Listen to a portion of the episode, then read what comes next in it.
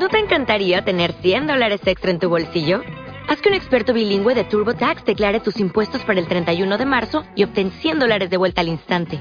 Porque no importa cuáles hayan sido tus logros del año pasado, TurboTax hace que cuenten. Obtén 100 dólares de vuelta y tus impuestos con 100% de precisión. Solo con Intuit TurboTax.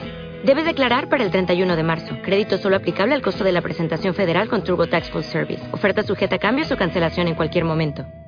Capítulo 16. Vestirse para ir a trabajar era una empresa nada desdeñable. Afortunadamente, ya estaba vestido. No se planteó afeitarse. Aunque hubiera querido pasarse una hoja por la delicada mandíbula, no estaba tan sobrio como para estar seguro de no cortarse el cuello en el intento.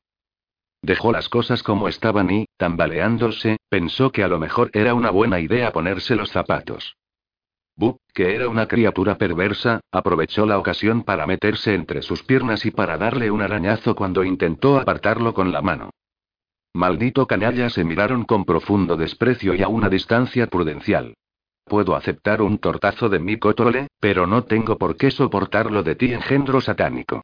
Se abalanzó sobre él, pero el gato lo esquivó y acabó golpeándose la dolorida mandíbula en el suelo.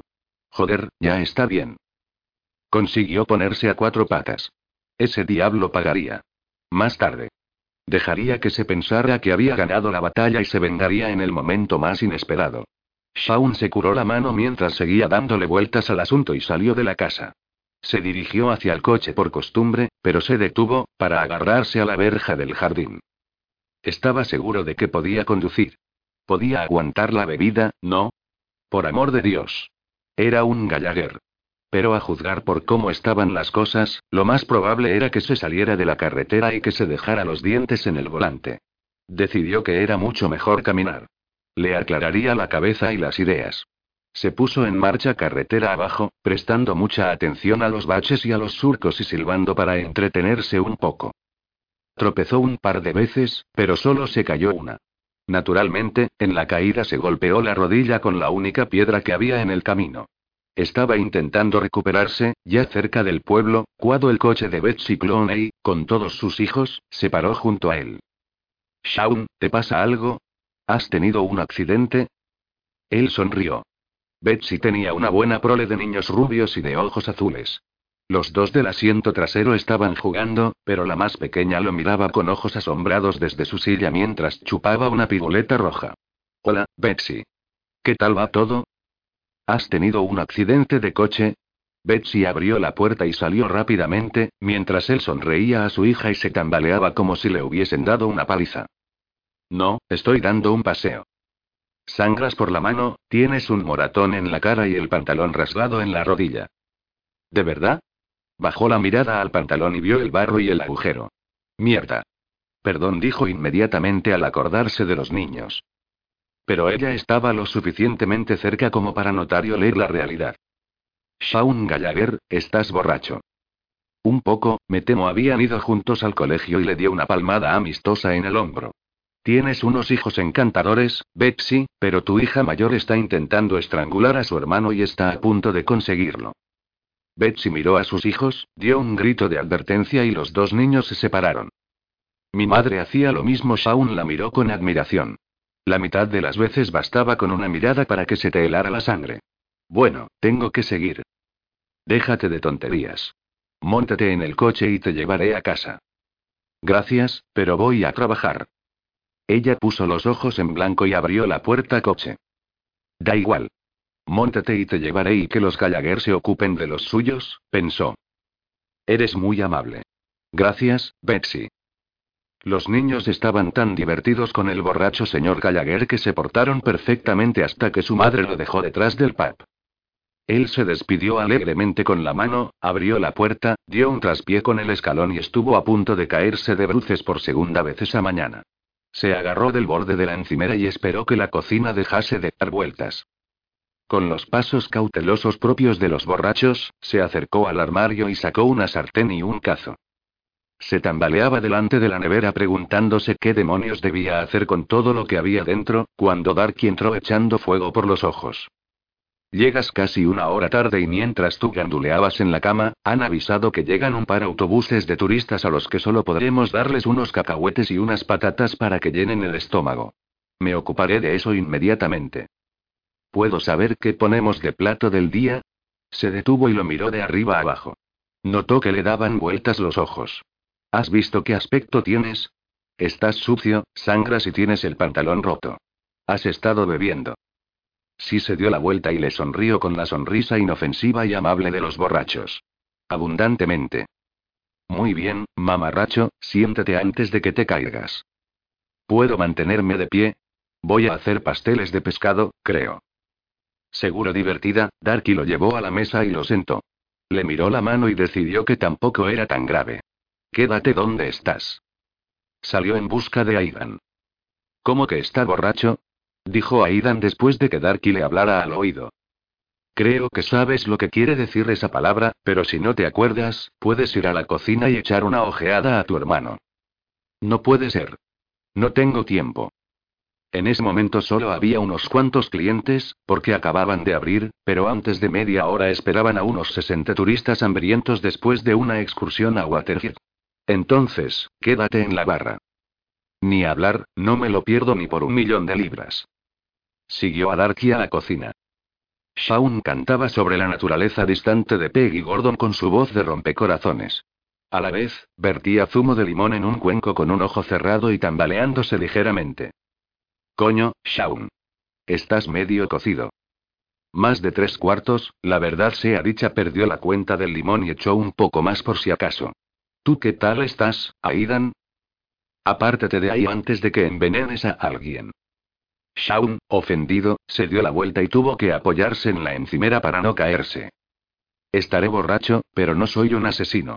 Puedo hacer pastel de pescado con los ojos cerrados. Además, te recuerdo que esta es mi cocina y que yo doy las órdenes aquí. Se dio un golpe en el pecho con el pulgar para reforzar la afirmación y casi se cae sentado. Levantó la barbilla para intentar recuperar algo de dignidad. Así que vosotros a lo vuestro que yo tengo trabajar. ¿Qué te has hecho? El demonio del gato me ha arañado. Shaun levantó la mano y miró las gasas rojas con el ceño fruncido. Pero me las va a pagar, podéis estar seguros. Por el momento, yo apostaría por el gato. ¿Sabes hacer pastel de pescado, Darky? Preguntó Aidan. Ni la más remota idea, contestó ella jocosamente.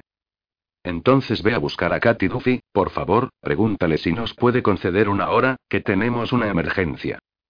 ¿Una emergencia? Shaun miró alrededor con los ojos vidriosos. ¿Dónde? Acompáñame, majete. ¿Dónde? Volvió a decir Shaun. Aidan lo agarró de la cintura. A pagar tus culpas. Si lo llevas arriba, gritó Darky mientras descolgaba el teléfono. Te agradecería que limpiaras lo que se pueda manchar. Llama a Katy Duffy y ocúpate de la barra. Aidan arrastró a Shaun escaleras arriba. Puedo cocinar sobrio o borracho, insistía Shaun. No sé por qué te pones así. Solo son unos malditos pasteles de pescado. Dio un sonoro beso a Aidan en la mejilla. Siempre has sido un borracho simpático. ¿Por qué no iba a serlo?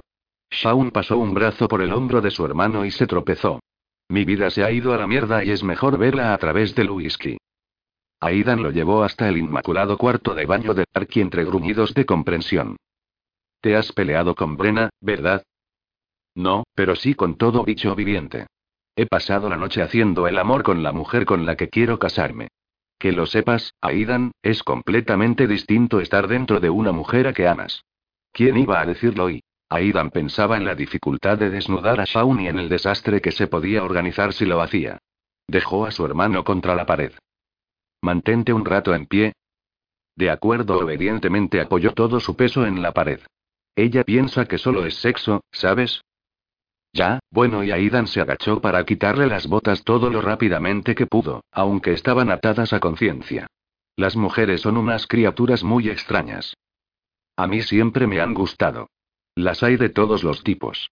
Pero esta es como si me hubiera clavado un rayo en el corazón. Todo es ardiente, brillante e inestable. No pienso dejar que se escape. He dicho. Así se habla.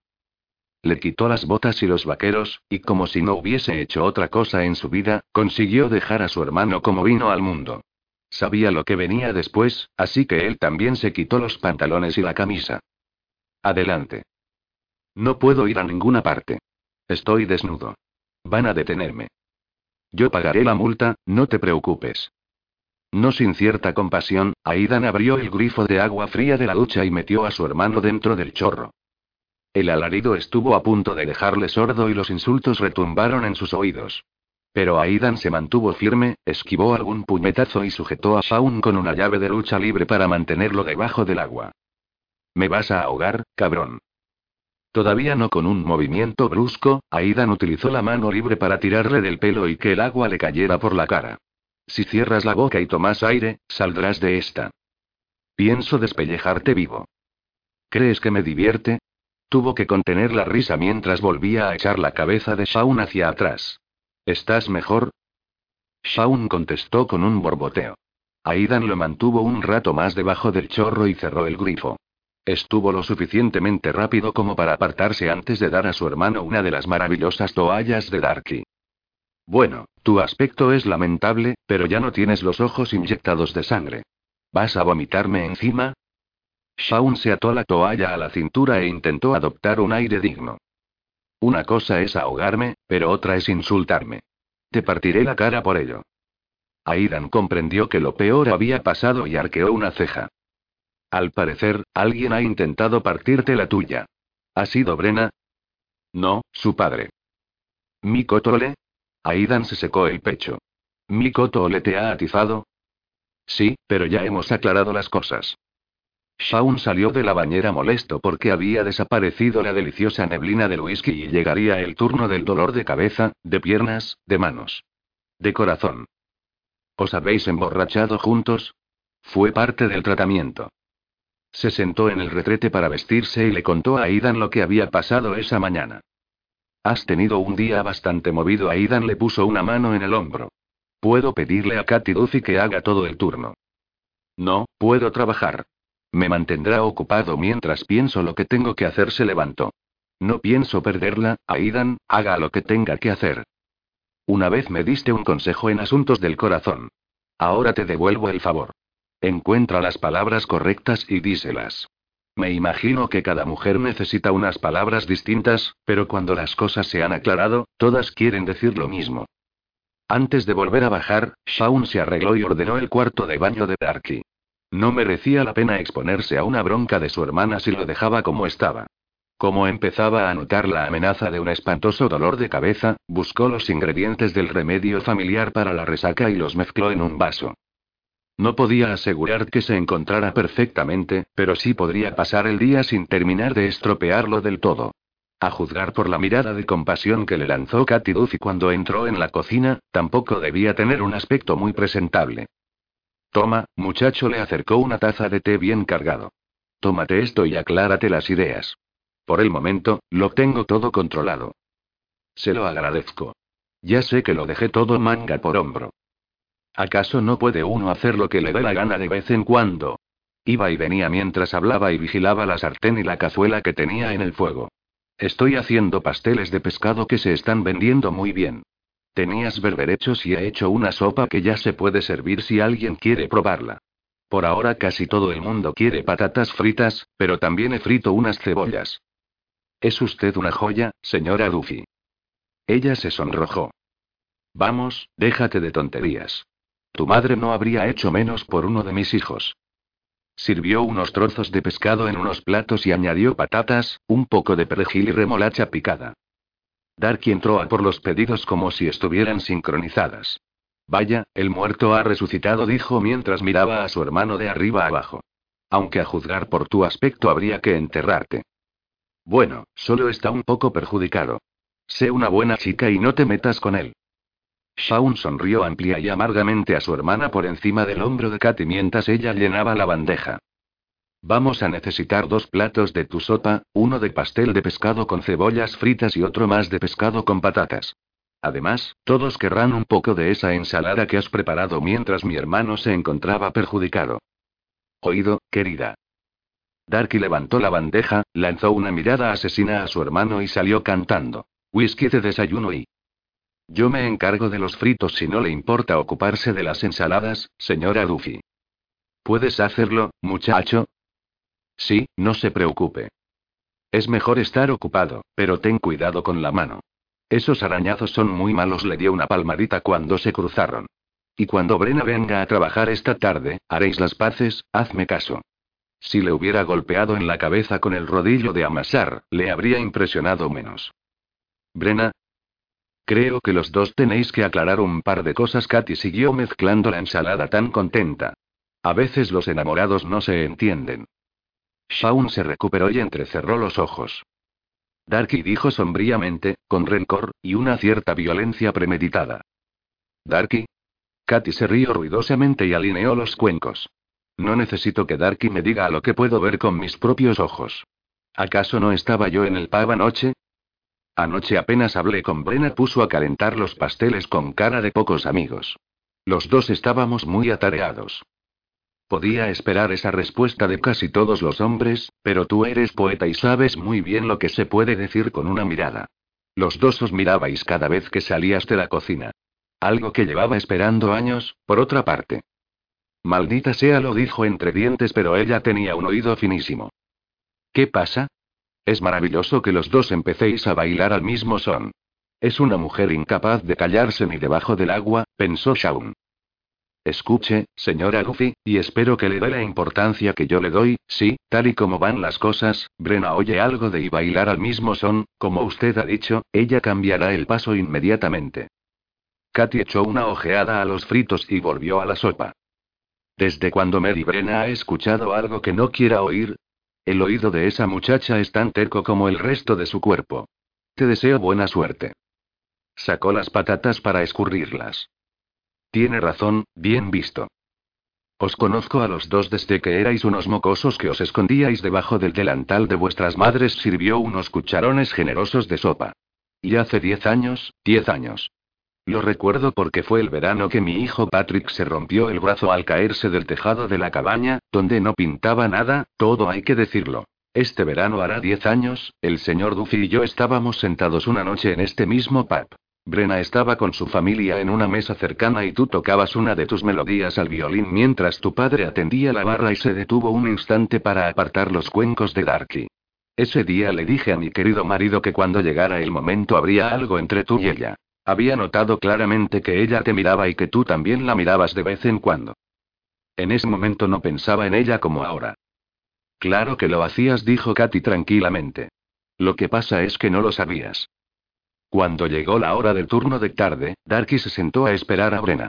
Y casi no se enteró de su llegada porque entró por la puerta delantera en vez de por la trasera. Te has perdido un gentío esta mañana. Darky deambuló un poco y arrinconó a Brena con un hábil movimiento.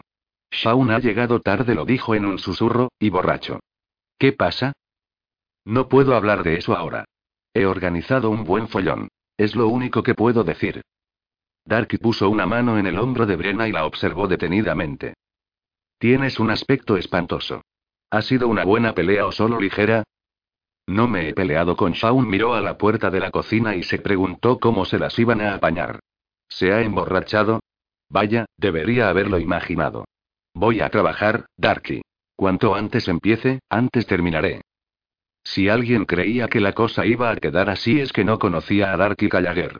Entró en la cocina en cuanto tuvo la más mínima oportunidad y echó una ojeada a su hermano mientras le cantaba el pedido. Tenía un aspecto sobrio y tranquilo aunque conservaba signos de los excesos. Brena ha llegado Darky observó con interés que Shaun dejó de amasar con el rodillo. Parece triste y tú también. Volvió a pasar el rodillo sobre la masa del pastel de carne.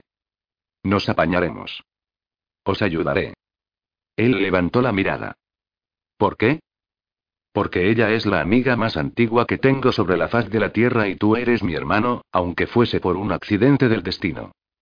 El rostro de Shaun se iluminó con un aire burlón. Nos apañaremos, Darky repitió Shaun. Tenemos que arreglarlo nosotros. Estás renunciando a la ayuda de una experta en ese tipo de batallas. Él empezó a dividir la masa en cuadrados idénticos. Te mantendré en la reserva, si no te importa. Bueno, tú sabrás se iba a marchar, pero se detuvo y se dio la vuelta. ¿Te importa, Brena? Shaun sabía perfectamente que Dark era capaz de interpretar un rostro a simple vista y bajó la cabeza. ¿Crees que no sé que lo que sale de mi boca entra en tus oídos y vuelve a salir de tu boca para entrar en los oídos de Brena? No lo hará. Si te interesa saberlo. Él volvió a levantar la cabeza. Ella siempre le había sido leal y sabía que se cortaría un brazo antes de traicionarle. Me interesa. Tengo la sensación de que mi vida pende de un hilo fino y resbaladizo. A un lado del terreno es firme, al otro está el abismo. Entonces tendrás que tener cuidado con donde pisas, le aconsejó Darky. Se dio la vuelta y salió de la cocina. El volumen del ruido iba subiendo. Llegaría a ser un estrépito, luego bajaría mientras tocaba el grupo y volvería a subir cada vez que cesara la música. Brenna manejaba los grifos con las dos manos mientras escuchaba a Jack Brennan intentar contar un chiste sobre una princesa y una rana. Acabó riéndose aunque no había prestado mucha atención. Cuando el grupo empezó a tocar, se ordenó a sí misma no prestarle ninguna atención. Pero acabó clavando la mirada en la cantante rubia. Justo el tipo de mujer al que acudiría Shaun. Era un frívolo y un canalla. ¿Cuánto tardaría en acostarse con otra? ¿Un mes? ¿Una semana? ¿Una noche? Casi me da miedo pedirlo, dijo Jude mientras se sentaba en una banqueta. Pero, ¿podría tomar un agua mineral? Claro, sacó un vaso y se acordó de que a Jude le gustaba el hielo, como a todos los estadounidenses. ¿Por qué iba a darte miedo pedirlo? Porque tienes aspecto de querer partirle la cara a alguien. Y preferiría que no fuese a mí. Lo más probable es que sea a mí misma o a esa rubia. ¿A Eileen? ¿Por qué? Para empezar porque tiene tetas. Brena dejó el vaso y se obligó a no decir el resto. Tú, en cambio, tienes muy buen aspecto, jude francés. Sana y feliz. Las dos cosas. He ganado casi un kilo y ya no puedo abrocharme los pantalones. Brena cobraba, tomaba pedidos y tiraba cerveza. Así que vas a comprarte la ropa de embarazada que te dijo Darky. ¿No quieres sentarte en una mesa? No. Por el momento estoy bien aquí. Solo me quedaré lo justo para tomar una sopa y oír un poco de música. ¿Vas a comer? Lo dijo como una acusación y Jude la miró sorprendida. Bueno, lo estaba pensando. Necesitarás una mesa, Brena lo dijo sin dar lugar a la réplica. Si pedía la comida en una mesa, Darky sería la encargada de ir a la cocina. No. Tengo que atar algunos cabos sueltos sobre el problema que habéis tenido Shaun y tú. Está claro que no puedes sobrellevarlo, Brena, si no eres capaz de entrar en la cocina a pedir un plato de sopa. Quizá no quiera sobrellevarlo, Brena resopló al ver que Jude se limitaba a cruzar las manos sobre la barra. ¿Sabes? Y empiezo a pensar que las mujeres casadas sois una pesadilla. Terminó de tirar una Guinness, preparó una pinta y un vaso de cerveza rubia y cobró todo. Tenéis la cabeza llena de cuentos de hadas, continuó. No tenéis las pies en la tierra.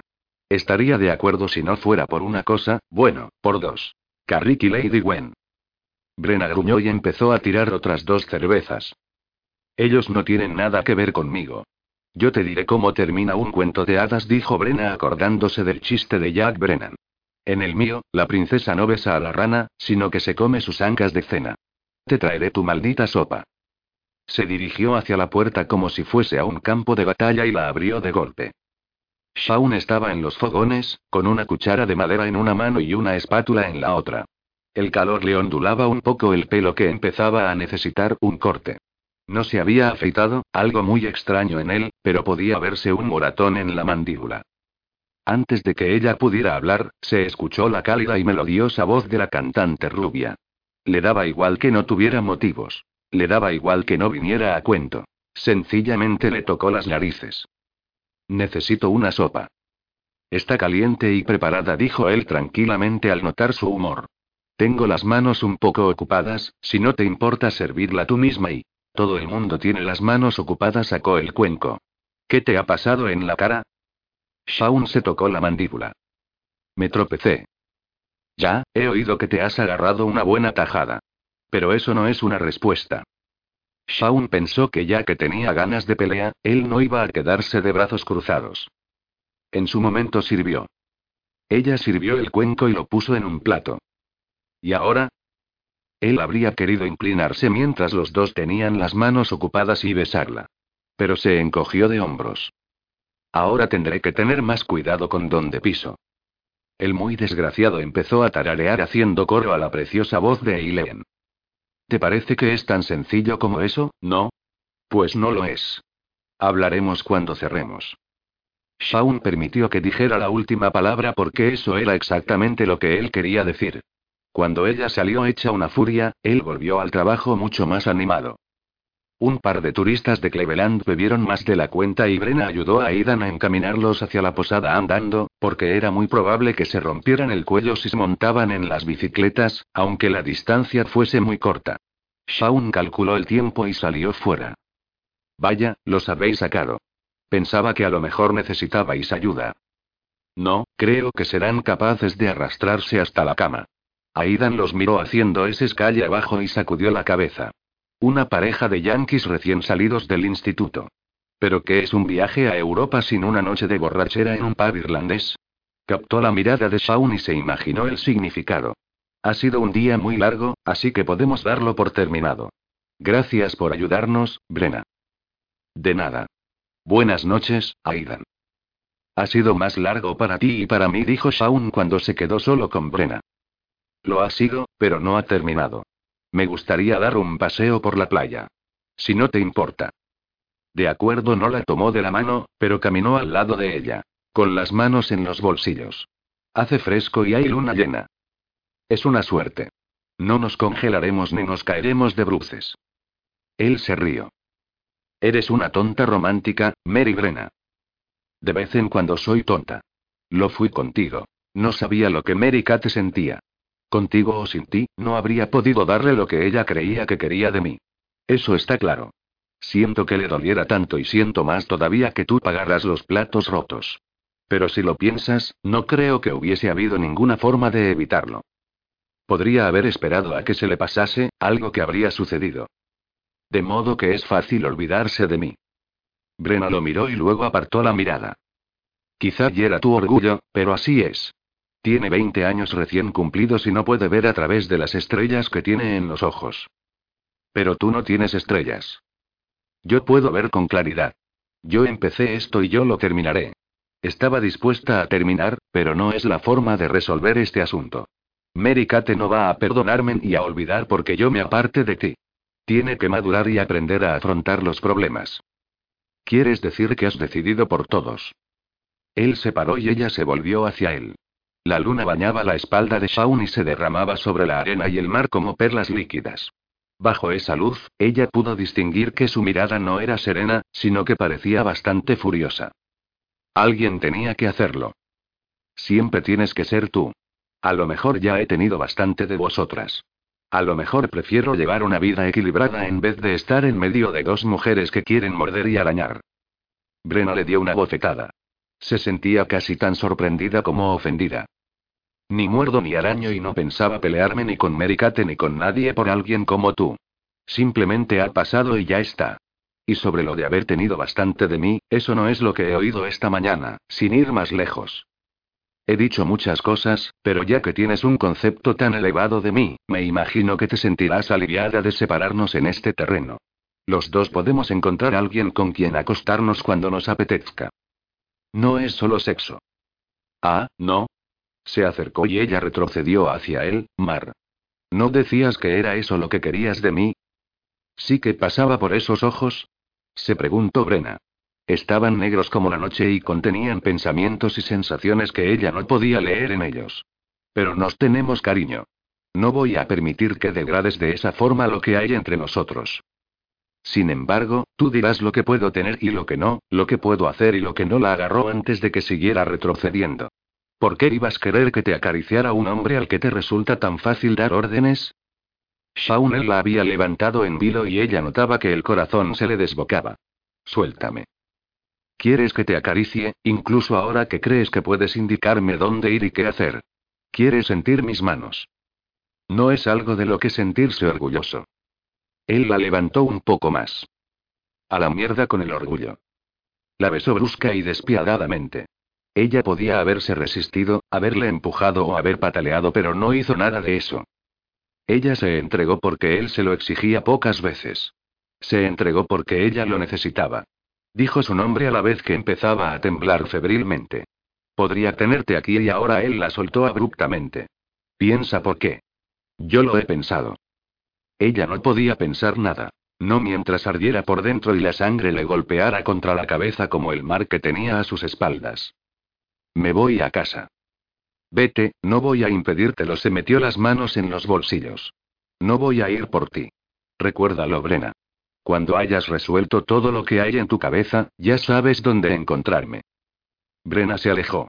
Shaun podría decir lo que quisiera sobre el orgullo, pero ella necesitaba estar sola. No echó a correr hasta que llegó a la calle. ¿Esa es la forma que tienes de conquistar a las mujeres? Carrick estaba en la orilla y tocó una alegre melodía con una gaita de plata. ¿Qué estilo tan raro tenéis los mortales? Sé lo que me hago. Estoy seguro de que lo crees, cabeza de chorlito. Si amas a una mujer, ¿por qué permites que se vaya de esa manera? Porque la quiero. La furia que apenas había podido contener explotó mientras se daba la vuelta. Tú tampoco te luciste cuando tuviste la ocasión, ¿no? Los ojos de Carrie lanzaron un destello azul como el rayo que partió el cielo plagado de estrellas. ¿Quieres vértelas con alguien como yo, joven Gallagher? Salió de la orilla con las botas secas. ¿No te ha avisado tu querida madre de lo que ocurre si desafías a la buena gente? No me preocupas, Carrick. Me necesitas. Has caído tan bajo, con todo tu poder y tus trucos, que necesitas a un mortal. Así que ahórrate todas tus amenazas y tus espectáculos luminosos. No me impresionan. Se calmó. Ja. Esa mujer cree que te conoce, pero tiene que profundizar un poco. Ten cuidado con no mostrarle demasiadas cosas en poco tiempo, no vaya a ser que se asuste. Vete al infierno. Los dientes de Carril resplandecieron. No me admiten, dijo mientras se desvanecía entre el sonido de su gaita. Capítulo 17. Brena fue a misa a primera hora. La pequeña iglesia estaba iluminada por la gélida luz de la mañana, que entraba por las cristaleras, y olía a cera y agua bendita. Siempre había pensado que el agua bendita tenía un olor ligeramente metálico. Cuando era pequeña, Molly le decía que era por la bendición. Ella lo recordaba a menudo y le daba consuelo mojarse los dedos en la pila de la iglesia o en el pozo de San Declan. Un bebé lloraba en el banco de atrás, su madre intentaba calmarlo con susurros y palmadas. A Brena no le importaba. Lo raro era ir a misa y que no hubiera un bebé gimoteando o gritando o niños retorciéndose en los gastados bancos. A ella le gustaba ese aire familiar tanto como el rito. Era un momento y un lugar perfecto para pensar, lo cual, para ella, equivalía a rezar. Tenía que tomar decisiones y si quería reparar el daño que había hecho, debía tomarlas enseguida. Cuando se abría una grieta, se hacía más grande si no la cuidabas. Si la dejabas crecer, la grieta se convertía en agujero y te encontrabas con un buen problema. En ese momento, su relación con Mary Kate estaba dañada y esa ruptura podía socavar los cimientos del amor fraternal. Ella tenía parte de culpa y si lo dejaba como estaba el daño podía acabar fracturando todo el vínculo familiar. De la forma de repararlo dependería que el vínculo se mantuviese firme o que quedaran cicatrices. Lo mismo ocurría con Shaun. También había unos cimientos construidos durante toda una vida de cariño, amistad y recuerdos compartidos. No iba a quedarse de brazos cruzados para ver cómo se desmoronaba todo. Pensó que tenía que decidir por dónde empezar las reparaciones y cómo plantearlas. Cada decisión exigía un paso y solo ella podía darlo. Sería mejor que empezara ya. Salió unos minutos antes de que terminara el servicio religioso. De esa forma esquivaba a quienes quisieran charlar un rato, cotillear o preguntarle por la familia. Fue a casa en coche.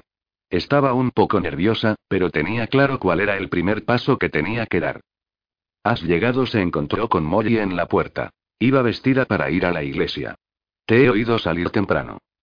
He ido a misa. Vaya, nosotros vamos ahora. Mary Kate tendrá que ir más tarde. Brena entró y fue hacia las escaleras, puede usar mi furgoneta. Brena, no quiero peleas en casa el día del Señor. No las habrá, prometió Brena. Tenía intención de pelear en otro sitio, si fuera necesario. Llegó a lo alto de la escalera en el momento en que su padre salía de su habitación. Tenía la cara colorada y brillante por el afeitado y en el pelo se podían distinguir los surcos que había dejado el peine como si fuera un campo arado. Sintió un amor profundo en su corazón. Papá. Era incómodo y él se imaginaba que lo sería durante una temporada. Pero Brena tenía los ojos inundados de lágrimas y era más de lo que podía soportar. Tu madre nos espera para ir a misa. Yo ya he ido. Ah, vaya, dio un paso. Se han acabado cayendo los escalones traseros de Oleari, como le habíamos avisado. Naturalmente, Oleari se ha caído, que es lo que se merece por dejar que se pudrieran de esa manera. Empezaremos por ahí. Ella entendió que ninguno de los dos habría podido hacerlo solo. Que trabajar juntos le curaría cualquier herida de su corazón. Estaré preparada, papá, y llegaremos tarde si no os dais un poco de prisa, dijo Molly. Puede esperar hasta mañana, dijo Mig mientras pasaba junto a su hija y le acariciaba ligeramente el brazo. Ella tomó aire. No todo puede esperar, murmuró. Abrió la puerta del dormitorio de su hermana. Alice Mae estaba sentada en el borde de la cama con los zapatos buenos y el pelo cepillado hasta tener un brillo rosa dorado. Mary Kate se acicalaba enfrente del espejo. Tenía los ojos un poco irritados de llorar, pero apretó los labios cuando vio a Brena. Alice, cariño, mamá está llamando. Mary Kate se dio otra pasada al pelo. Voy contigo, Alice Mae. No, tú no vas. Brena se puso en la puerta. Tendrás que ir a misa más tarde. No tengo que hacer nada de lo que dices. Puedes acompañarme fuera de casa, porque le he prometido a mamá que no habría peleas dentro, o puedes estar de morros todo el día. Si quieres ser una mujer, Mary estaré esperándote en mi furgoneta. Mary no tardó ni cinco minutos en salir de la casa y montarse en la furgoneta. Brena se dio cuenta de que se había pintado los labios. No entendía por qué muchas mujeres consideraban la pintura como una especie de escudo o arma. Puso el motor en marcha y salió hacia la carretera. También era verdad que muchos de sus antepasados se habían pintado la cara de azul antes de entrar en batalla. Se dirigió al hotel del acantilado y aparcó. Le parecía un terreno neutral o, si acaso, algo favorable a Mary Kate. Se bajó y se puso a caminar, segura de que su hermana la seguiría. ¿Dónde vas? preguntó Mary Kate. ¿A algún sitio desde el que puedas tirarme al mar? ¿A algún sitio que las dos respetemos lo suficiente como para no tirarnos de los pelos ni arañarnos? Siguieron el camino y cruzaron los acantilados. El aire era frío todavía. Parecía como si el invierno no estuviera dispuesto a ceder el paso a la primavera. Pero las flores silvestres empezaban a mostrar sus caras y el canto de los pájaros era tan alto como los graznidos de las gaviotas. Pasaron de largo junto a las ruinas de la catedral que se había construido en nombre de San Declan, dejaron atrás el pozo y las tres cruces de piedra y fueron hacia las tumbas. Esta es tierra bendita, dijo Brena. Y sobre ella te digo que he sido injusta contigo. Eres mi hermana y llevamos la misma sangre, y no tuve en cuenta tus sentimientos. No tanto como debería haberlo hecho. Lo siento. Mary se sintió despistada y eso era suficiente para irritarla. ¿Crees que con eso lo solucionas todo? Creo que es todo lo que puedo decir. ¿Vas a dejarle? Pensé hacerlo, dijo lentamente Brena. En parte era por orgullo. Le dejaré por Mericate, pensé, de esa forma verá el sacrificio que estoy dispuesta a hacer para que sea feliz. La otra parte era sentimiento de culpa y dejar a Shaun sería la penitencia por haberte hecho daño. Creo que en tu comportamiento hay más sentimiento de culpa que orgullo. Brena sintió una punzada de ira, pero se contuvo. Conocía a su hermana y sabía lo hábil que era para sacar a su oponente de las casillas y que de esa forma perdiera la razón. No tengo motivo para sentirme culpable por lo que ha habido entre Shaun y yo, solo siento que te haya hecho daño la frialdad con que lo dijo, añadió fuerza a sus palabras. Por eso estaba dispuesta a renunciar a él como amante, y quizá como amigo. Luego lo he pensado y si lo hiciera, sería como ceder al capricho de un niña y eso no es respetarte ni a ti ni a tus sentimientos. Solo intentas darle la vuelta para poder quedarte con lo que quieres. De repente, los cuatro años de diferencia entre las dos parecieron cuarenta. La voz de Mary Kate estaba entrecortada por unas lágrimas llenas de rencor que le hicieron recordar a Brena cuando discutían por un juguete nuevo o por la última galleta. ¿Quieres saber si quiero a Shaun? Sí, le quiero. No sé cuánto todavía, pero le quiero, no puedo negarlo. Estoy hablando contigo de mujer a mujer y puedo decirte que él también me quiere. Lo siento, Mary por lo infeliz que te hace, pero él no te mira de esa manera. Mary Kate levantó la barbilla y Brena pensó que ella habría hecho lo mismo en su situación. Quizá lo hiciera si tú no calentaras su cama. Fue como un puñetazo en el estómago, pero Brena asintió con la cabeza. La realidad es que yo estoy en su cama y que no voy a salir para dejarte sitio. Ayer quizá lo hubiera hecho porque no podía soportar ver tu dolor y saber que en parte era por mi culpa, pero ahora te veo con la cabeza despejada y creo que no estás dolida, sino que estás loca. ¿Cómo sabes lo que siento por él? No lo sé, dímelo tú. Mary Kate levantó la cabeza de forma que el viento agitó su cabellera. Le amo. Fue una declaración apasionada y con un leve toque dramático. Brenna no pudo por menos que admirarlo. Sabía que ella nunca lo habría expresado de forma tan impresionante. ¿Por qué? Porque es atractivo, sensible y amable. Ya, eso es verdad, pero también el perro de los es todas esas cosas. ¿Qué me dices de sus defectos? No tiene. Claro que tiene pensar en ellos hizo que Brena se tranquilizara y que se sintiera extrañamente sentimental. Es terco, lento para actuar y despistado. Hay veces que estás hablando con él como si hablaras con una pared. Tiene la cabeza en otra parte. No tiene ambición y hay que empujarle constantemente para que no se quede en el mismo punto. Así le ves tú. Yo le veo como es, no como la estampa de un libro. Mary Kate se acercó un poco porque sabía que era pronto para defenderse. Seamos sinceras. Tiene algo especial que lo hace deseable para las mujeres. Sé cómo hace que te sientas en ese sentido. Yo misma lo he deseado desde que era un poco mayor que Alice Mache. Una sombra cruzó los ojos de Mary Kate. No te creo. Tú nunca esperas a nada.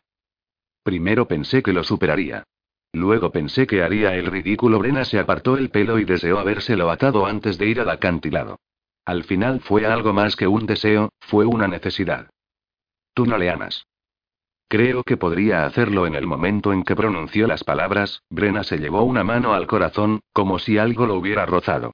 Creo que podría hacerlo, repitió mientras caía de rodillas. Dios Todopoderoso, ¿qué puedo hacer? Mary Kate la miraba atónita. Su hermana estaba pálida como la cera y arrodillada y se agarraba el pecho como si le hubiese dado un ataque. Estás actuando, puedes dejarlo. No. Tengo la sensación de no poder respirar bien. Mary recelosa, se acercó y le dio una palmada con toda su fuerza en la espalda. Toma. Brena soltó el aire y volvió a respirar. Gracias se sentó abatida sobre los talones. No puedo soportar esto ahora. No puedo. No tendría por qué. Ya estaban bastante complicadas las cosas, pero esto no funcionará. No funcionará en absoluto. No resuelve nada, solo es un apaño. Maldita sea. Mary se sentó al ver que su hermana no hacía nada por levantarse. Creo que podría perdonarte si estuvieras enamorada de él. ¿Dices que lo estás para que te perdone? No, y no he dicho que lo estuviera. He dicho que podría estarlo. Brena, desesperada, agarró las manos de su hermana. No se lo digas a nadie. Quiero tu palabra de que no se lo vas a decir a nadie o te asfixiaré mientras duermes. Júramelo. Por el amor de Dios. ¿Por qué iba a ir por ahí diciéndolo? ¿Para parecer más imbécil todavía? Seguramente no pase nada. ¿Por qué ibas a desearlo? Enamorada de Shaun Gallagher y Brena se pasó las manos por la cara y luego por el pelo. Sería un desastre. Nos volveríamos locos antes de un año. Yo me pasaría el día apremiándole para que hiciera las cosas y él estaría todo el día en las nubes. Ese tío ni siquiera se acuerda de enchufar las cosas, y, desde luego, no tiene ni idea de arreglar un enchufe. ¿Qué más te da? Tú sí puedes arreglarlo y él se dedica a soñar. Si no, ¿cómo iba a componer música? ¿Qué sentido tiene componerla si luego no haces nada con ella? Brena hizo un gesto con la mano. Da igual. No es lo que ninguno de los dos buscábamos cuando empezó todo. Estoy comportándome como la típica mujer y me fastidia. ¿Por qué las mujeres convierten la atracción en amor? Quizá siempre haya habido amor debajo de esa atracción. Brena levantó la cabeza. ¿Por qué de repente te has vuelto sabia? Quizá porque no me estás tratando como a una niña tonta. Y quizá porque al verte ahora pienso que lo que yo sentía a lo mejor no era amor. No me ha hecho palidecer ni temblar. Y la miró con un gesto ligeramente burlón. Quizá porque dadas las circunstancias, es gratificante verte débil y aterrada. Ayer casi me arrancas el pelo de cuajo. Tú tampoco te quedaste manca. Bueno, tú me enseñaste a pelear. Los ojos de Mary Kate se llenaron de lágrimas al recordarlo. Siento mucho haberte llamado puta. La primera vez lo hice por ira y las demás por rencor se frotó los ojos. Siento las cosas que escribí de ti en mi diario. Bueno, siento algunas. No permitiremos que tenga importancia, se tomaron de la mano. No quiero que él, ni nadie, se interponga entre nosotras. Te pido que no me obligues a abandonarlo. ¿Para que tú quedes como la buena y yo como la mala? Ni los sueños sonrió enigmáticamente. Puedo conseguir un hombre cuando quiera. Pero ella inclinó la cabeza. Hay una cosa que me gustaría saber. ¿Qué? ¿Besa tan bien como parece? Cuando se concentra, puede derretirte cada hueso del cuerpo. Mary Kate suspiró. Estaba segura. Fue andando a casa de Shaun, pero cuando llegó seguía con la cabeza tan confusa como cuando salió. Se aproximaba lluvia, pensó Brena, una lluvia suave a juzgar por los rayos de sol que se colaban entre las nubes. Un día perfecto para encender un fuego. Pero, naturalmente, no salía ni un hilo de humo por la chimenea de la casa de Shaun. Él solía olvidarse a esas cosas casi siempre. No estaba el coche y Brena pensó que lo habría llevado a la iglesia. Esperaría. Cruzó la verja del jardín y pensó que podría ver los ojos verdes de Lady Gwen observándola, pero no había movimiento, ni de mortales ni de nadie. Entró y estuvo a punto de tropezarse con sus botas de trabajo, que había dejado tiradas la noche anterior, con una buena capa de barro. Las apartó con el pie y fue a la sala a preparar un fuego. Las partituras estaban diseminadas por encima del piano y había una taza, que seguramente contuvo té, abandonada en una mesa. También había una botella verde con un ramo de flores del jardín. Le sorprendió que tuviera esos detalles. No se preocuparía por limpiar las botas, tampoco ella lo hacía con mucha frecuencia, pero sí pensaba en poner flores y dedicaba algo de tiempo a cortarlas y meterlas en una botella. ¿Por qué ella no pensaba en esas cosas? Le gustaban las casas con flores y velas. Y le gustaba el olor de ambas mezcladas. Ella pensaría en limpiar la chimenea y en tener leña, pero nunca pensaría en los pequeños detalles que convierten una casa en hogar. Una cosa era colgar cortinas, decidió, pero pensar en el encaje era otra muy distinta. Una vez encendido el fuego, se acercó al piano. ¿Habría trabajado la noche anterior? Estaría enfadado con ella. Además de soñar, ¿se habría quitado el enfado trabajando? En esa canción está su corazón. Frunció el ceño mientras hojeaba las hojas garabateadas con notas y palabras. Si fuera verdad, ¿por qué dejaba su música tirada por todos lados de esa forma? ¿Por qué no hacía algo con ella? ¿Cómo podía querer tanto a un hombre que carecía del empuje más elemental? Seguramente, no era suficiente que un hombre tuviera esa inspiración si no la empleaba para algo. Las perlas que arrojo en tu presencia, murmuró ella leyendo una canción de Shaun, solo son lágrimas derramadas por la luna. Cada vez que late mi corazón, llora por tu ausencia. Noche tras noche, la maldición pierde su esencia, hasta que el amor se imponga y nada lo detenga. Así que canta las leyendas, pensó Brena, ¿y a qué está esperando? Oyó el coche y apartó la hoja a un lado. Él había visto el humo y pensó que sería Brena.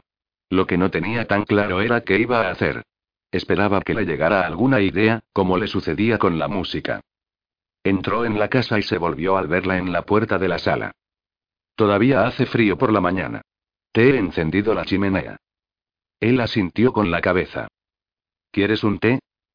No. Ella no podía interpretar la cara de Shaun y le preocupaba. Anoche estabas muy enfadado conmigo. ¿Sigues enfadado? No tanto. Bueno, y se sentía incómoda y eso era nuevo para ella, y no le gustaba. He pensado que debía decirte que esta mañana he hablado con Mary Kate. Una conversación privada. Entonces os habéis reconciliado. Sí, claro. Me alegro. Espero que con el tiempo podamos tratarnos normalmente. Se sentirá incómoda una temporada, pero por lo demás y después de que le he señalado todos tus defectos, cree que a lo mejor no está enamorada de ti. Él arqueó las cejas. Muy lista. Shaun le agarró del brazo cuando iba a entrar y se quedaron bajo el umbral de la puerta. Te pido disculpas por dejar las cosas como las dejé anoche. Te pido disculpas eran palabras que no salían de su boca con facilidad y él lo sabía. Por lo que tuvieron un valor especial. Entonces, yo también te las pido a ti. A mí no me importan mucho tus defectos, o la mayoría de ellos. Ella olía a domingo, a champú y jabón, y tenía los ojos llenos de arrepentimiento. Entonces, nos reconciliamos.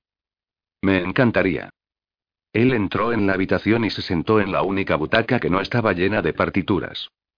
¿Por qué no te sientas conmigo un rato, Mary Brena? A ella le brillaron los ojos y sintió un alivio enorme.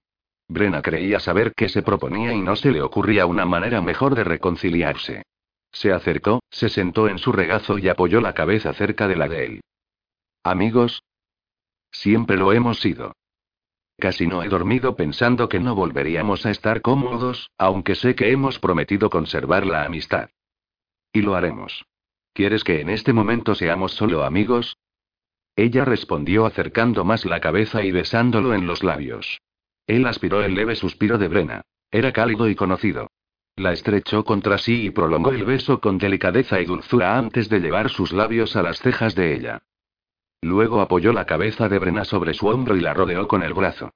Ella, perpleja, se mantuvo quieta esperando que las manos de Shaun se movieran en la dirección y de la forma que ella esperaba.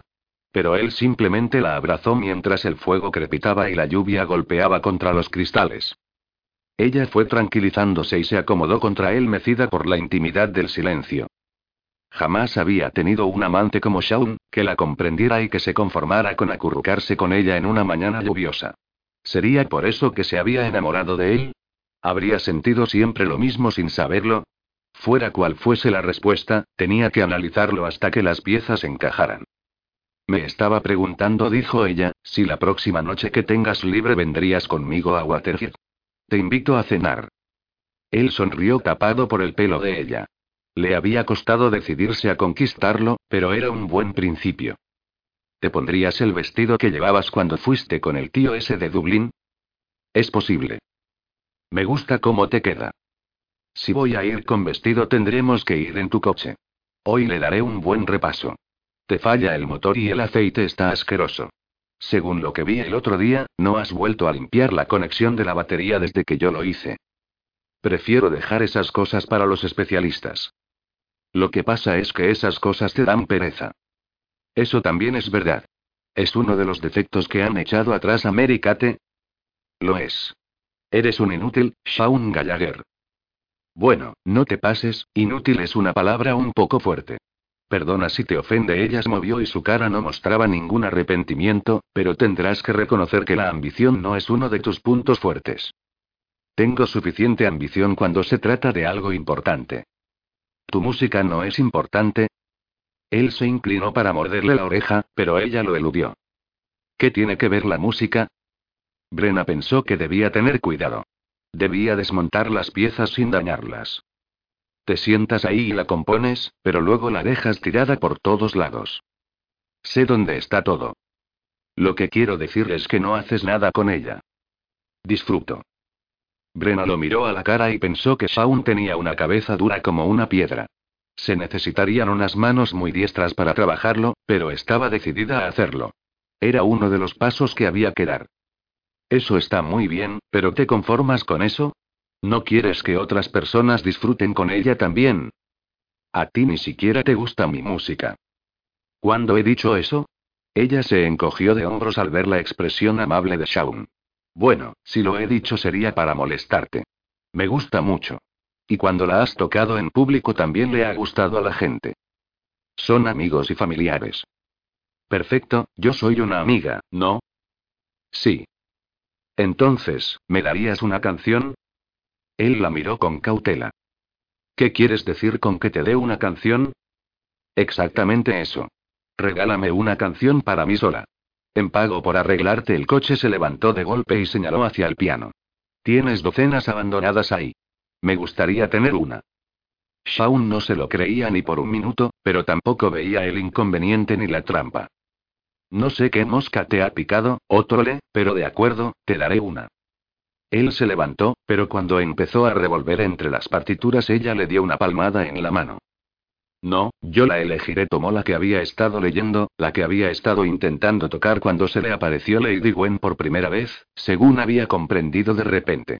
Me gusta esta. Todavía no está terminada, no podía demostrar el pánico que solo él sabía que sentía. Necesita algo más de trabajo. Es la que quiero. No irás a echarte atrás, ¿verdad? No, pero y. Perfecto dobló la partitura de tal forma que Shaun hizo un gesto de dolor y se la guardó en el bolsillo trasero. Ya es mía, gracias, se puso de puntillas y le dio un beso. Te llevaré al pub. Así podré llevarme el coche a casa y echarle un vistazo. Te lo dejaré como nuevo. Tengo tiempo todavía. Yo no. Tengo muchas cosas que hacer hoy. Si te llevo el coche antes de que cierres, ¿me traerás de vuelta? Intentó olvidarse de la canción. Ella se había olvidado pronto. ¿Traerte? ¿Dónde? Brena sonrió lentamente. Aquí estaría bien. Tenía que hacer una parada antes de ir a casa a cambiarse y coger las herramientas. Una vez que Shaun estuvo a buen recaudo en el pad, Brena se dirigió a casa de Jude y aparcó el coche. Jude estaba en el jardín delantero preparándolo para la primavera. Tenía los guantes negros y a su lado había toda una serie de bocetos. Se sentó en los talones al ver a Brena y se dio un golpecito en el sombrero de paja que llevaba para protegerse de la fina lluvia. ¿Le pasa algo a tu furgoneta? No, voy a dar un repaso al coche de Shaun. Él prefiere que le arranquen las muelas antes de levantar el capó. Se te están mojando los dibujos. Lo sé, tengo que parar. Quería meter un poco de prisa a la primavera. Ah. ¿Has hecho bocetos de tus ideas para el jardín? Brena se puso de cuclillas e intentó tapar los dibujos con su cuerpo. Como un proyecto. Es una buena idea. Me ayuda a verlo más claro. Vamos dentro empezó a levantarse, pero se tambaleó y se llevó la mano al vientre. Me ha cambiado el centro de gravedad. Dentro de un par de meses no podrás levantarte si no es con ayuda de cuerdas y poleas. Yo llevaré eso. Brena recogió los bocetos y la cesta de Jude. El otro día me encontré con Colleen Ryan en el mercado. Va a dar a luz en cualquier momento. Anda como un pato, dijo Jude mientras entraban en la casa. Es enternecedor, pero yo pienso moverme como si fuera Madonna hasta el final. Di que sí. Brena dejó la cesta en el trastero de la cocina y puso los dibujos sobre la encimera para que se secaran. Pusieron la tetera al fuego y sacaron la lata de galletas. Le he dicho a Aidan que iría a comer al pub. Mordió una galleta con gesto de inocencia. Pero tengo hambre a todas horas. No pierdo el apetito por nada. El embarazo te sienta bien, Jude. Me acuerdo de la primera vez que te vi en la puerta de la casa de campo de Fair. Parecías perdida. Ahora te has encontrado. Qué manera tan bonita de decirlo. Sí, ahora me he encontrado. Han ocurrido las cosas que quería entonces y que apenas me admitía a mí misma. Tú has conseguido que ocurran. Algunas, sí siguió mordisqueando la galleta mientras Brenna deambulaba por la cocina.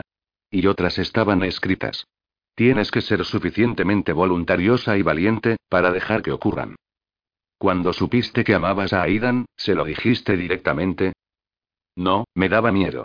No tenía la suficiente confianza en mí misma.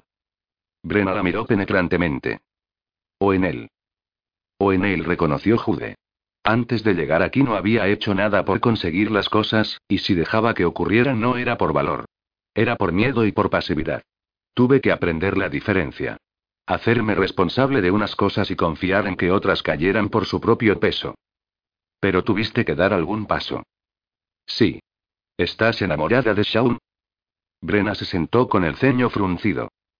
Me parece que sí. No me avergüenza decir que hace que se me tambaleen los esquemas. El amor te sienta muy bien, Brena. Brena dejó escapar una risita. No me sienta nada bien, pero supongo que me acostumbraré. Voy por el té. No, siéntate. ¿Se lo has dicho? Más bien Nobrena miró a Jude que estaba preparando el té. Ya sé que los matrimonios suelen contárselo todo, pero ¿y? ¿No quieres que se lo diga a Aidan? Eso es. No se lo diré. Gracias, Brena resopló. Ahora se trata de dar esos pasos y de saber el orden en el que hay que hacerlo.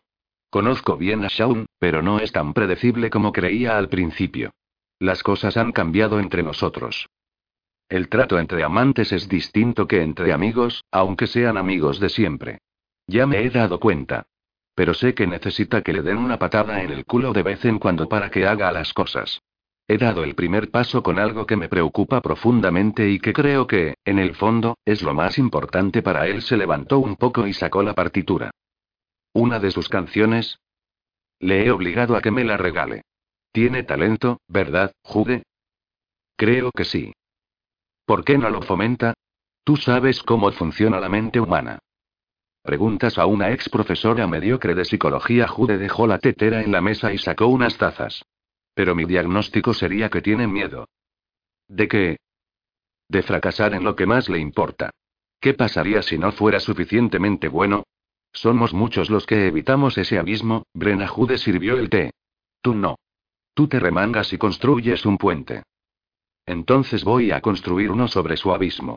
Me ha regalado esta canción y puedo hacer con ella lo que quiera.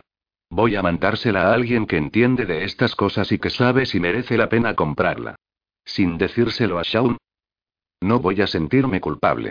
Si no funciona no se enterará nunca, ¿no? Y si funciona estará contento. No sé bien cómo se hace ni a quién mandársela. Pensaba que a lo mejor tú tenías alguna idea. ¿Perdería el tiempo si intentara convencerte de que no lo hicieras? Lo perderías. Jude asintió con la cabeza. Entonces me lo ahorro. No sé nada del negocio de la música. Puedo preguntarle a mi agente, pero no creo que ella se le ocurrió una idea. ¿Magé? Él ha construido salas de conciertos. Seguro que conoce a alguien en ese mundillo. Quizá tenga contactos. Es una buena idea. Puedo conseguir su dirección. Y tú puedes escribirle. Brena pasó los dedos por la partitura. Eso es demasiado tiempo. ¿Tienes su número de teléfono? Capítulo 18. La llovizna se convirtió en aguacero y este en un diluvio, impulsado por un vendaval, que lo arrasó todo. Durante casi toda la semana fue imposible que las barcas salieran a faenar. Entre la costa y el horizonte solo había una furia desatada, un gris plomizo con ribetes blancos que amenazaba con acabar con cualquier cosa que cayera a su alcance. Quienes vivían del mar esperaron a que se calmara con la paciencia adquirida durante generaciones. El viento aullaba contra puertas y ventanas y se colaba por cualquier rendija hasta helar los huesos. Las chimeneas no podían expulsar el humo que volvía a las habitaciones llenándolas de un olor espantoso. Una ráfaga de viento se llevó unas tejas del mercado como si fueran pájaros borrachos. Al caer, una golpeó al joven David Oleari que iba en bici con una docena de huevos. Hubo que darle siete puntos en la cabeza. Fue imposible recuperar los huevos. Las flores que habían conseguido pasar el invierno y las que ya se asomaban a la primavera quedaron destrozadas por el último embate invernal. Los patios se negaron de barro. Los turistas desaparecieron y se cancelaron las reservas. La tormenta barrió Ardmore sin compasión y al tercer día se cortaron las líneas telefónicas y el suministro eléctrico. Todo el mundo se encerró en casa para pasar la tormenta. En algunas el ambiente era tenso. Los niños, aburridos e inquietos, volvían locas a sus madres. Las lágrimas y los azotes estaban a la orden del día. Brena y su padre, protegidos por impermeables y botas, estaban metidos en el barro hasta la rodilla y lo malo era que querían reparar la rotura de la fosa séptica de los Duffy. Es un trabajo repugnante, Mick se apoyó en la pala. Si no lo arreglamos, puede organizarse una riada de mierda. Si hubieran aparecido esos desgraciados de Waterford, por lo menos podríamos haber bombeado el depósito. Si aparecen van de cabeza al lodazal. Así se habla. ¿Cómo huele? Creo que aquí está el problema. Se pusieron en cuclillas y observaron la tubería agrietada con una expresión de interés idéntica en las dos caras. ¿Es lo que te imaginabas, papá? La tubería es vieja y ha cedido por exceso de peso. Baja desde el depósito y al reventar ha convertido el jardín de la señora Duffy en un montón de mierda. Por lo menos, cuando se arregle, Katy va a tener un jardín muy fertilizado. Mig respiraba por la boca para no oler el aire apestoso. Has tenido una buena idea al traer la tubería de PVC. La repondremos y a ver qué pasa. Brena se levantó con un grudido. Chapotearon hasta la furgoneta. El trabajo era un asco, pero volvían a trabajar en equipo. Ella miraba a su padre de vez en cuando mientras trabajaban. Él no dijo nada de Shaun, ni una palabra. Podía entender que su padre tuviera algún reparo hacia la situación, pero no podía soportar que hubiera una grieta entre ellos. Era como una barrera tácita que los separaba y tenía que romperla. Papá. Ya la tengo casi. La muy zorra estará rota, pero no se deja aflojar fácilmente. Papá, sabes que sigo viendo a Shaun. Mick se golpeó los nudillos contra la tubería y la llave inglesa se le escapó como si fuese jabón. No levantó la vista, recogió la herramienta y la limpió en los pantalones. Me lo imagino. ¿Te avergüenzas de mí? Trabajó un momento en silencio.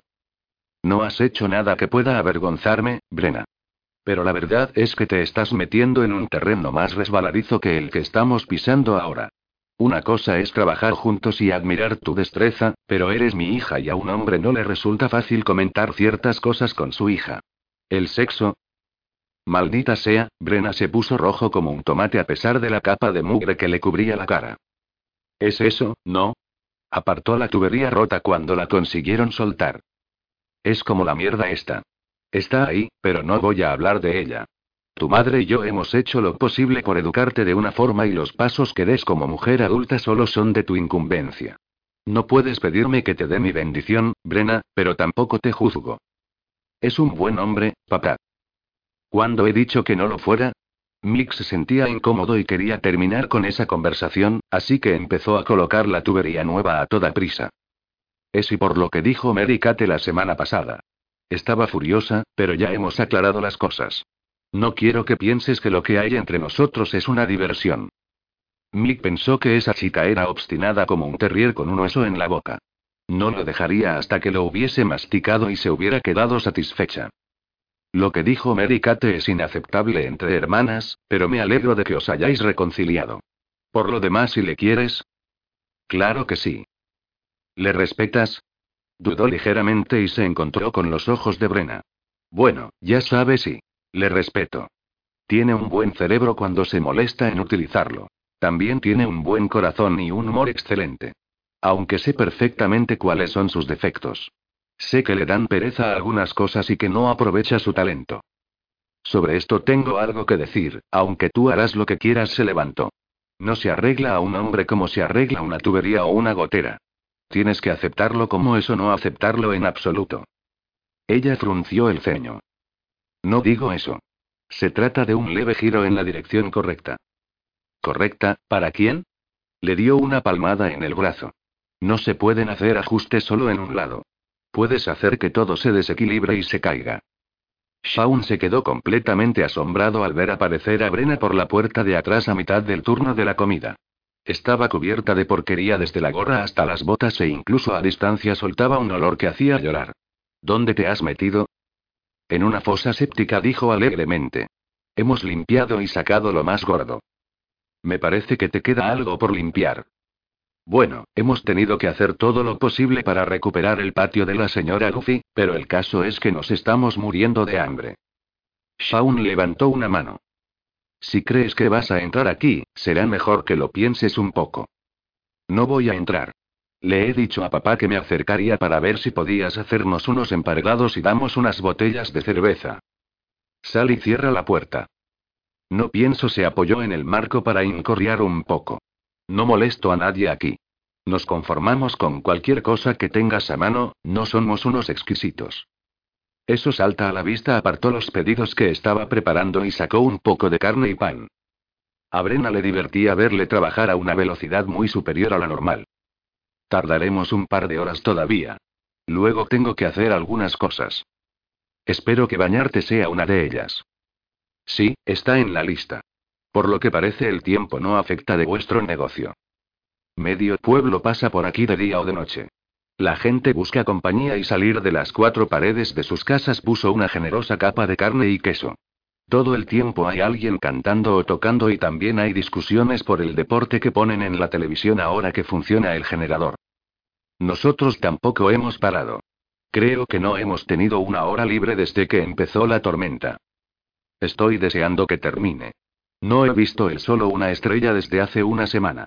Pero Tim Riley dice que está remitiendo el temporal. Era una conversación banal, sobre el tiempo y el trabajo, de las que podría mantener con cualquier conocido. No era fantástico, pensó ella, que quisiera tenerla sobre todo con él.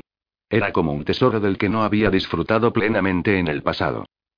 Bueno, tenga razón Timo, no, pensaba pasar por tu casa más tarde. Digamos que después de medianoche.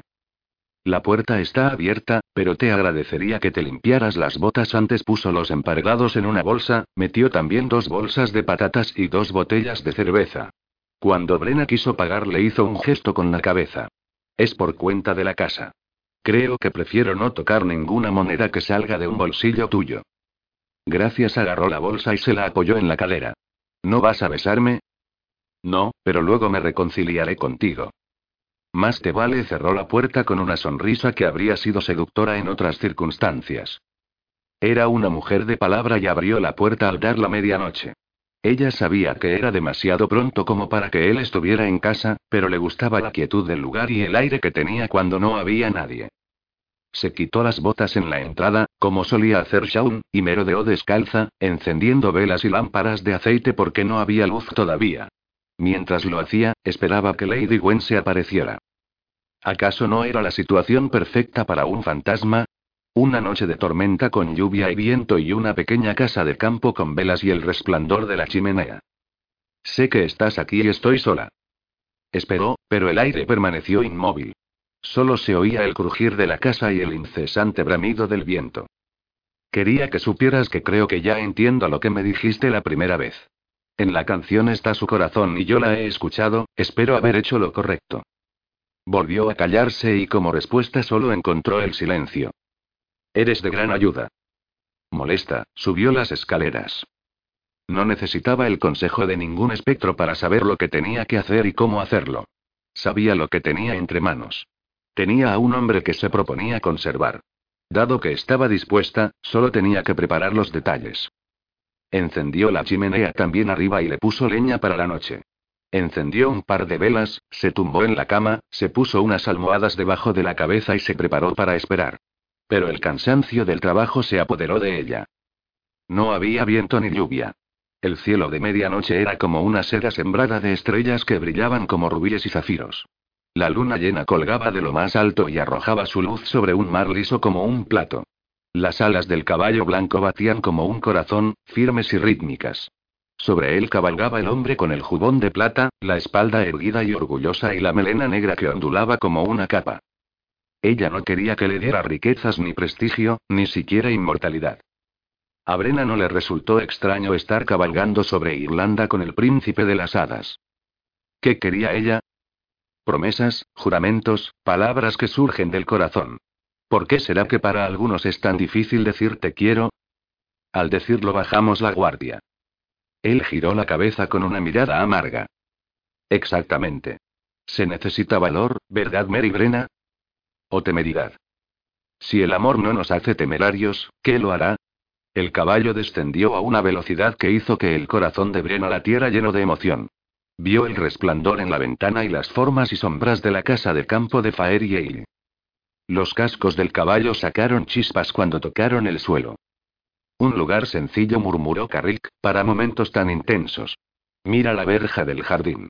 Podría ser el muro de un castillo, ya que no puedo traspasarla como hice una vez. Ella, tu amor, también pasea por los acantilados. Lo sé, pero no podríamos vernos, aunque estuviéramos pegados el uno al otro. Ya no había amargura en su expresión sino pena. Y una añoranza dolorosa, pensó Brena. En ocasiones capto el olor de su pelo o su piel, pero durante 300 años no he podido verla o tocarla o abrirle mi corazón. Has atraído un maleficio sobre vosotros dos, comentó Brena. Es verdad, y he pagado por ese momento de ira irreflexiva. Tú sabes lo que son esos momentos, dijo él. Lo sé. Pero, afortunadamente, no tengo la facultad de hacer conjuros. Mortales su gesto se tornó burlón. No sabéis los poderes que tenéis y por eso los usáis más descuidadamente sobre vosotros mismos y los demás. Mira quién habla. Él asintió con la cabeza. Pero no hubo magia en lo que empezó entre Lady Gwen y yo. No la engañé ni la encanté, como dicen algunas leyendas. Vino voluntariamente, hasta que su padre se lo prohibió. Hasta que la prometió a otro hombre por temor hacia mí. Te creo le puso una mano en el brazo. Una doncella no tenía mucha elección en esos tiempos. Pues haz tu elección. Carrick se bajó del caballo. La he hecho ella lo imitó y observó el gesto de su boca. Pero seguiré a mi manera. Escucha fue todo lo que dijo. La música la rodeó como una red de seda. Es Shaun que toca la canción que me regaló Brena cerró los ojos. Te llena el corazón. No hay nada tan hermoso en tu país de las hadas, dijo ella mientras abría la verja. Pero la verja no se movía. No puedo abrirla aterrada, se dio la vuelta, pero caballo y jinete habían desaparecido. Volvió a agarrar la verja con las dos manos. Shaun. Tranquila estaba en sus brazos y él se reía. Estabas soñando algo muy emocionante. Soñando tenía la cabeza llena de niebla, estrellas y música. No podía abrir la verja para entrar. Estás dentro. Dios mío, todavía estoy confusa. He debido dormirme como un tronco, se colocó el pelo. Dame un minuto para despertarme. Tengo algunas noticias que a lo mejor te despejan. ¿Cuáles? Aidan está encantado con tus planos del teatro. Los ojos de Brena se iluminaron inmediatamente. ¿De verdad? Sí. En realidad, está tan encantado que ya ha hablado de ellos con Magé. ¿Qué ha dicho? ¿Quién? Los dos, cualquiera le agarró del brazo. No juegues conmigo o tendré que golpearte. Te lo diré. No me asustes. No puedo decirte exactamente lo que ha dicho Magé, porque el que habló con él fue Aidan, pero parece que está interesado en ver los planos. Shaun jugueteaba con el pelo de Brena. Era una costumbre nueva que le gustaba.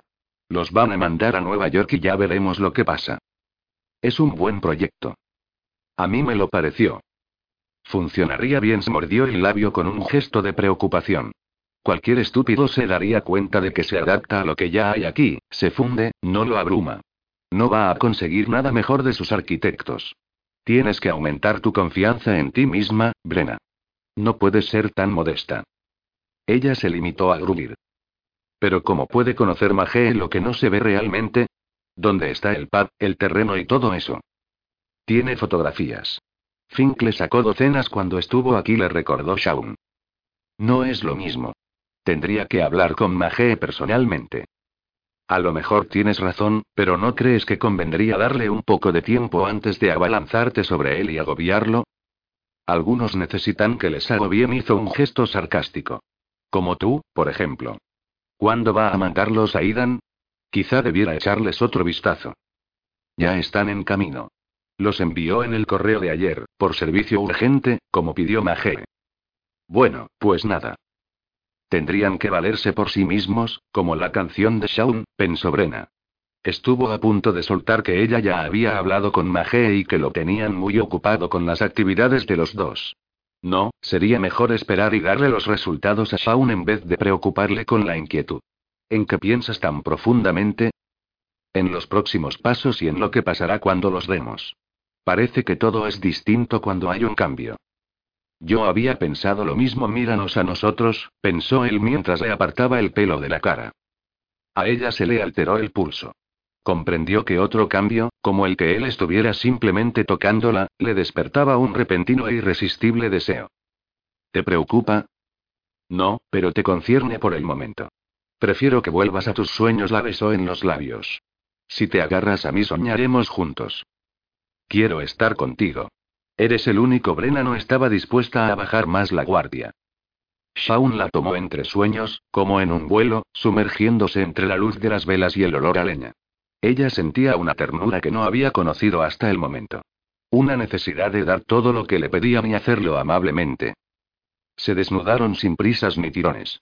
Los dedos se deslizaban sobre la piel seguidos por los labios.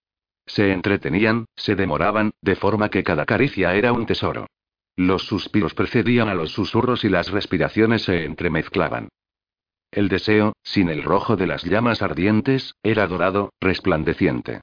El resplandor se mantuvo estable incluso cuando él la llevó al delicado y tembloroso éxtasis. Se miraron mientras él se introdujo en ella. Era como volver a casa. Él la besó y ella tomó su cara entre las manos y la mantuvo firme para poder admirar esa belleza que le llenó los ojos de lágrimas. Acompáñame, susurró ella. Déjate ir y acompáñame. A Brena se le cortó la respiración y empezó a estremecerse, luego se liberó con un suspiro cuando él la tomó de la mano y cayeron juntos. Tenían las bocas pegadas y las mentes nubladas. Quédate. No debía. Él se giró para quedarse al lado de ella, pero ella pensó en todos los motivos por los que debía marcharse y volver a su cama. De acuerdo, apoyó la cabeza en el hombro de Shaun y se durmió. Naturalmente, al amanecer él ya la había empujado hasta el borde de la cama. Había algunas cosas que tenían que mejorar, pensó Brena al levantarse. Sería una desgraciada si iba a tener que pasar todas las noches peleándose por un poco de espacio en el colchón. Empieza como pienses continuar, le había dicho su madre mil veces. Empezaría clavándole el codo en las costillas hasta que aprendiera a compartir. Pero se le caía la baba al mirarlo mientras se vestía. Y el beso que le dio de despedida fue indudablemente amoroso. Compraremos una cama más grande, susurró ella antes de echar a correr para llegar a casa antes de que su madre se levantara para preparar el desayuno. Una hora más tarde, él se despertó solo y levemente enojado. Podía haberse despedido por lo menos. Eso iba a cambiar. En realidad, todo el asunto iba a cambiar, y antes de lo que ella creía. Quería compartir toda su vida con ella, no solo algunos ratos en la cama. Se levantó, calculó el tiempo y decidió que le sobraba para ir a echar un vistazo al terreno que tenía apalabrado.